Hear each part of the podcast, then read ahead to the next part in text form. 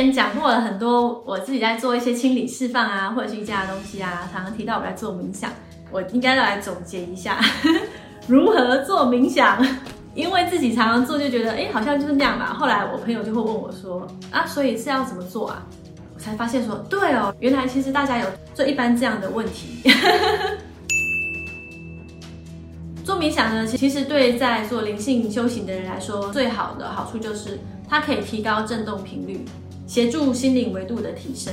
振动频率就是之前看到那个意识能量层级表吧。我们一般人处在两百五，所以你要一直往上走，频率越高，你会处在越平静喜悦的能量。那些看起来让你觉得舒服的人们，他都是处在那个就我们说的高频。我们能够顺利的在地球扬升的旅程中，从第三维度转到第五维度。也会有更强的心灵感应，你的频率提升了，你自然就会加强你的意识，你会有更纯善的心智、信念以及行动。那我觉得最重要的是，这些东西呢，不只是在自己身上。当你处在一个高频的状态，你出去你就很容易把这个高频的状态分享给周围的人，所以我们就比较不会容易被外面的东西给影响。而是我们去影响别人。冥想能够帮助你把那个基底很稳、很强大。之前影片有说过，有瑜伽大师曾经在一个城市，在某一个时间点，召集许多人来做冥想。那么研究也显示，在那个时间点，整个城市的犯罪率下降很多。所以冥想呢，它是可以对整个周围的磁场产生正面的影响，让人心自然的会想要向善，而不去做低能量的行为。那么你整个城市的治安也会变好，社区也会更和谐安全。当你的心理情绪都很正常的时候，你的身体功能运作也会更好，它就是可以带来你身心灵的健康。当然也可以帮助睡眠，因为让你更没有杂念嘛。分享一下一些我朋友会问我的，对入门的来说有没有什么需要知道的常见问题？好，如果你是入学者的话呢，我会建议你从冥想语音开始。常做冥想的人，他自己知道那套系统，所以他其实就可以在脑筋里自己产生内在的运动。但对入门的来说，他其实不太清楚，他没有经验。冥想语音呢，其实就是有人会制作，不管是音档或是影片，然后他会引导你说。现在呢，就坐在一个舒服的椅子上，然后闭上眼睛，然后怎样呼吸？你只要照着那个引导去做就行。所以其实非常的简单。那么我发现有分两种形态，一种我觉得是比较生活化的心灵净化，譬如说就是嗯，帮助睡眠，或者是下班后解除压力。免疫功能提升，这就是直接很白话的跟我们的生活做连接。那第二种呢，比较灵性层面的进化，譬如说就会是什么人体七脉轮的进化与开启，或者是什么运用神圣火焰蓝色光芒啊，或是什么扎根地球能量。所以这个就是比较已经到灵性层面。那入学者呢，我会比较建议你从生活中做起。那你等到你学了更多的一些灵性的知识之后。你就可以探索更多能量层方面相关的清理以及净化。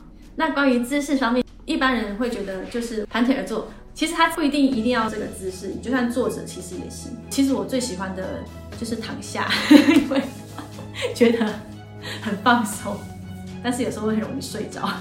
还有一些是用站立的，因为它要观想的过程，脚是直接踏到地板做连接。那我觉得看过还蛮有趣的，还有走路。那有些冥想呢，不是静止的，而是一些连续的过程，配合诵经。昆达里尼瑜伽就还蛮多这样子的，那个之后我会再说。那关于服装呢，服装也没有什么太讲究，其实只要舒服保暖就好了。那种宽松啊，舒服最好。有时候你会躺着不小心会睡着嘛，毛细孔会打开，所以要记得就是让自己保暖。像有时候罩着一个毯子也蛮好的。好，也有人问我时间点。其实这就是看你选择那个瑜伽的目的是什么。有的是清晨感恩冥想，或是抬起精神，这种话当然就是适合早上啊，上班前之后做一做。那有的是那种帮助睡眠啊、睡前啊，什么清气场，那当然就是睡前的时候做啊。有的是清理今天的杂念，或是化解焦虑恐惧，其实那个什么时候做都可以。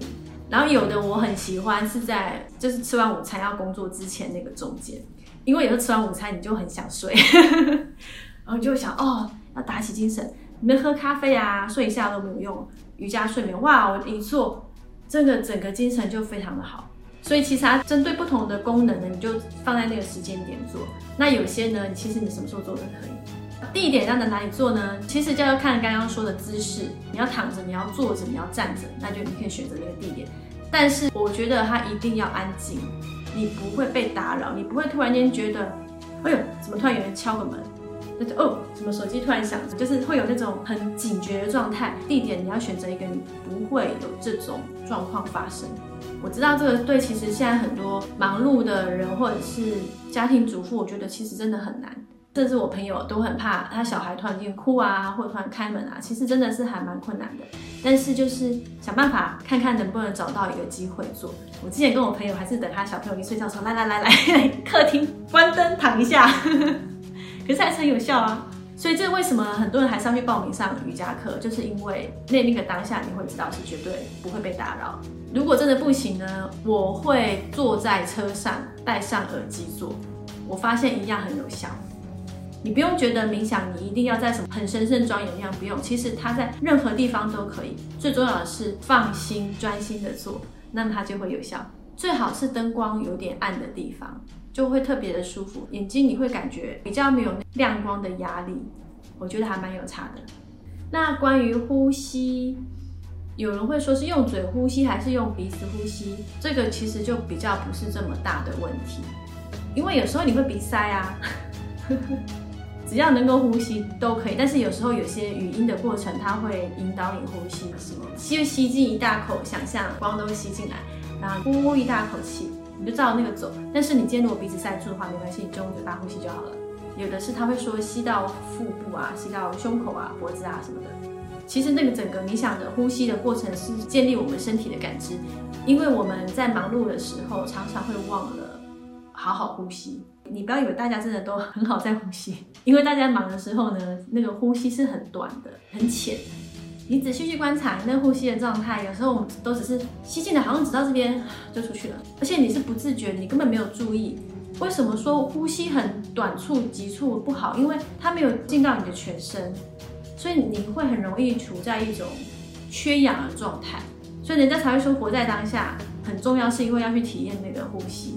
所以你让那个呼吸进来，你好好做一个深呼吸。你进来会觉得，哎，好像到了脑部，又贯穿了全身。而这个步骤其实是人们很容易忽略的。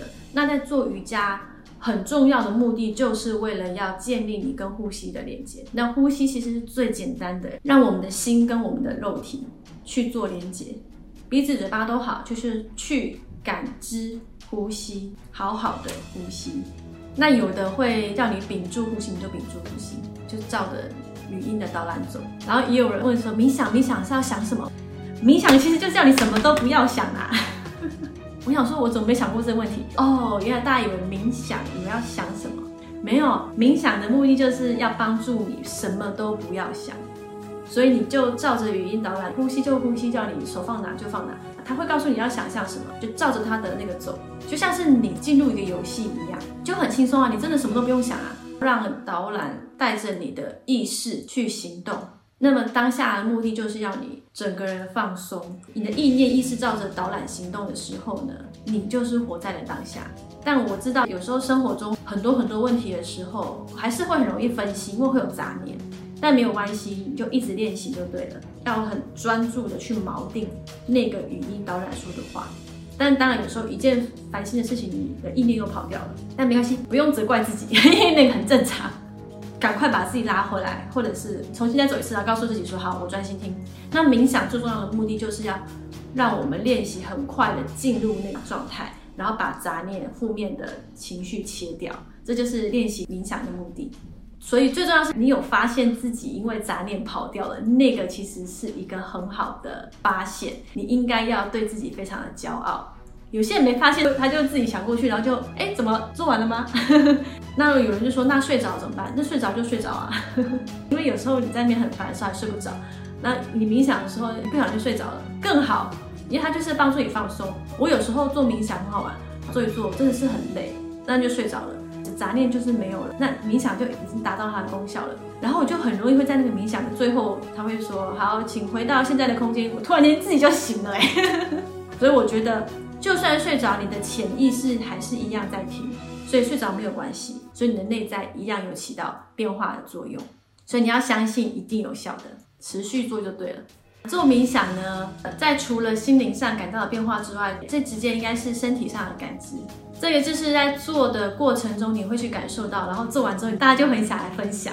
做冥想其实是一个身心灵净化排毒的过程。那么看每个人状况不一样，有的人他会马上会有反应，有的人会在过程中看到一些影像。可能是第三眼突然开了，或者是更像是一个灵光一现，也有人会去听到一些声，因为你的频率能量改变了。人家说的超听视觉，就那一瞬间也有可能。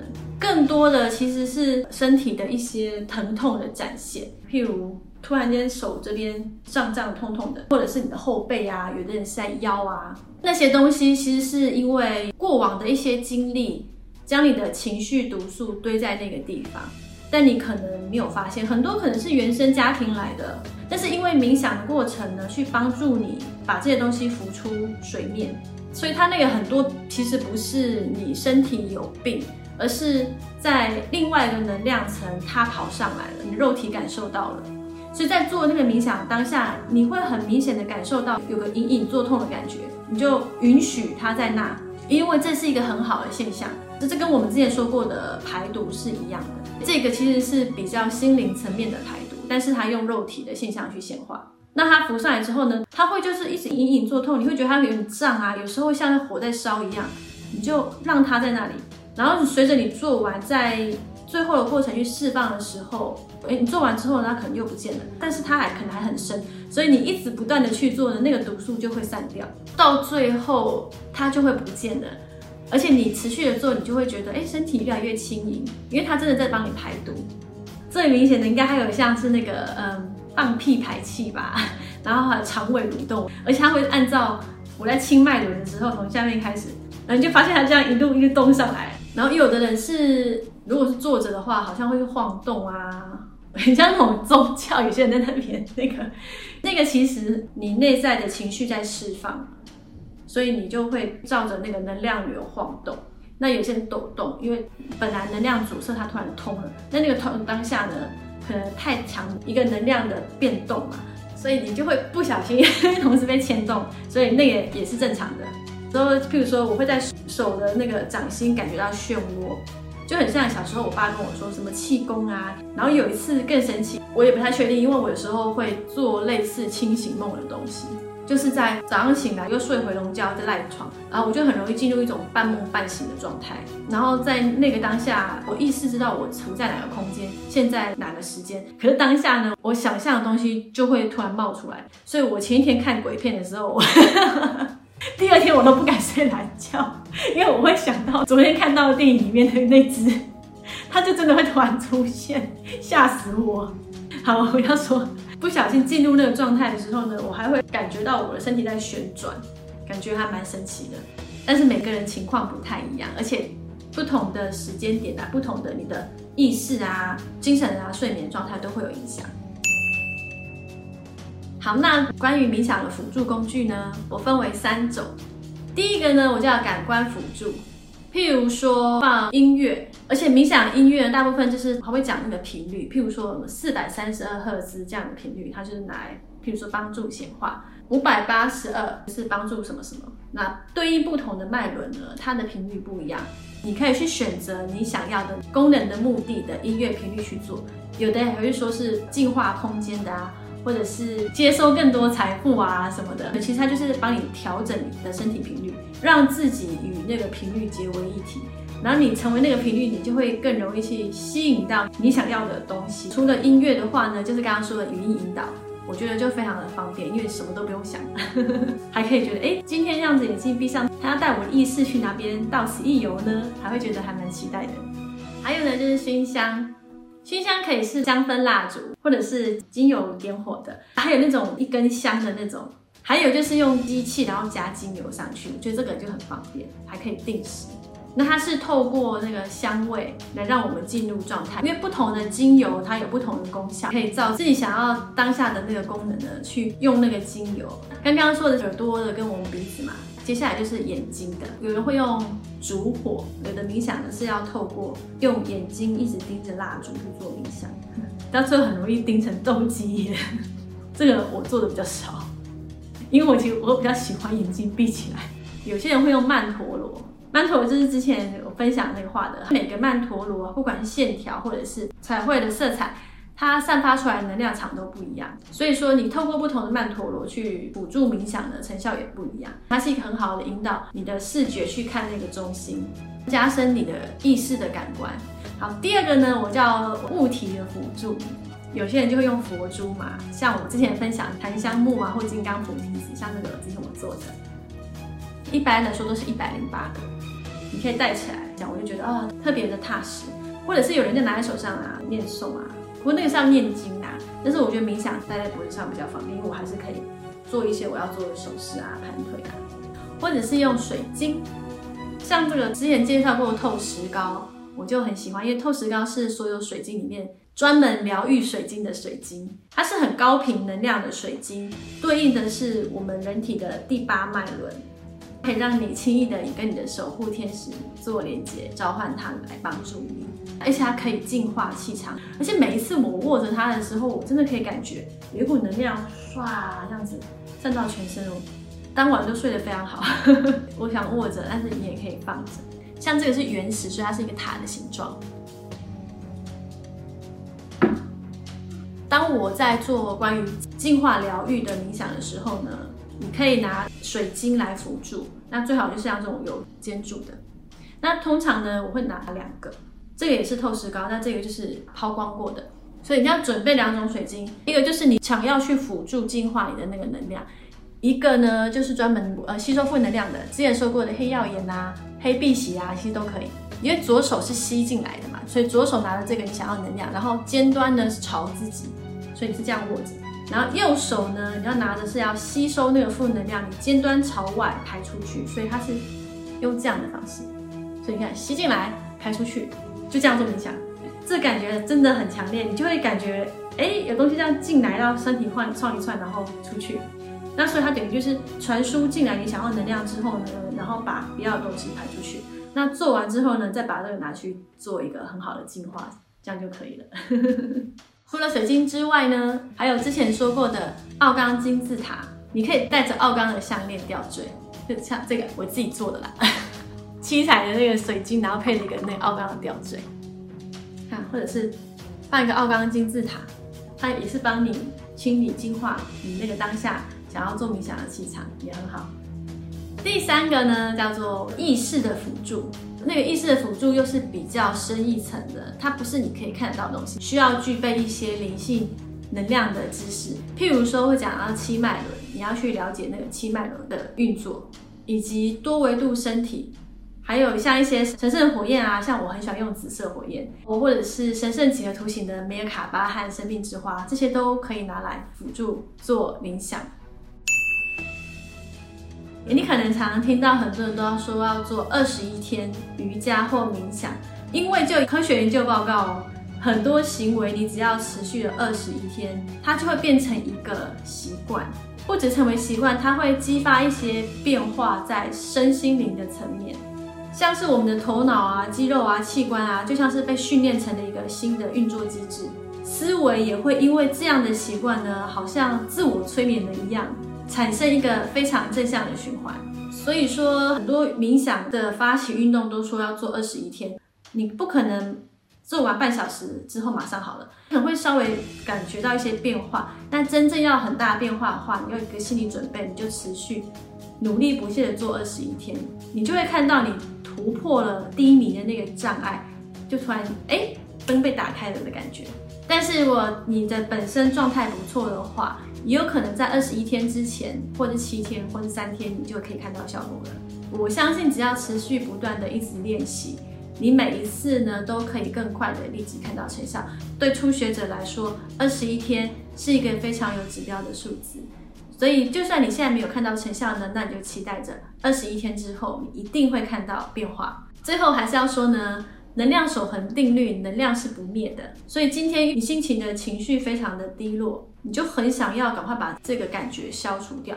但是因为能量是不会灭的，所以这个感觉是不会被消灭的，它只能被转化。冥想呢，就在帮助我们去转化负能量到正能量。所以我相信多多做冥想，对我们的生活非常有帮助，由内而外，由自己。到全世界，那我希望大家呢能够享受做冥想带来的效果，透过冥想在生活中玩出美的疗愈，活出美丽心情哦。好了，那下次见啦，拜拜。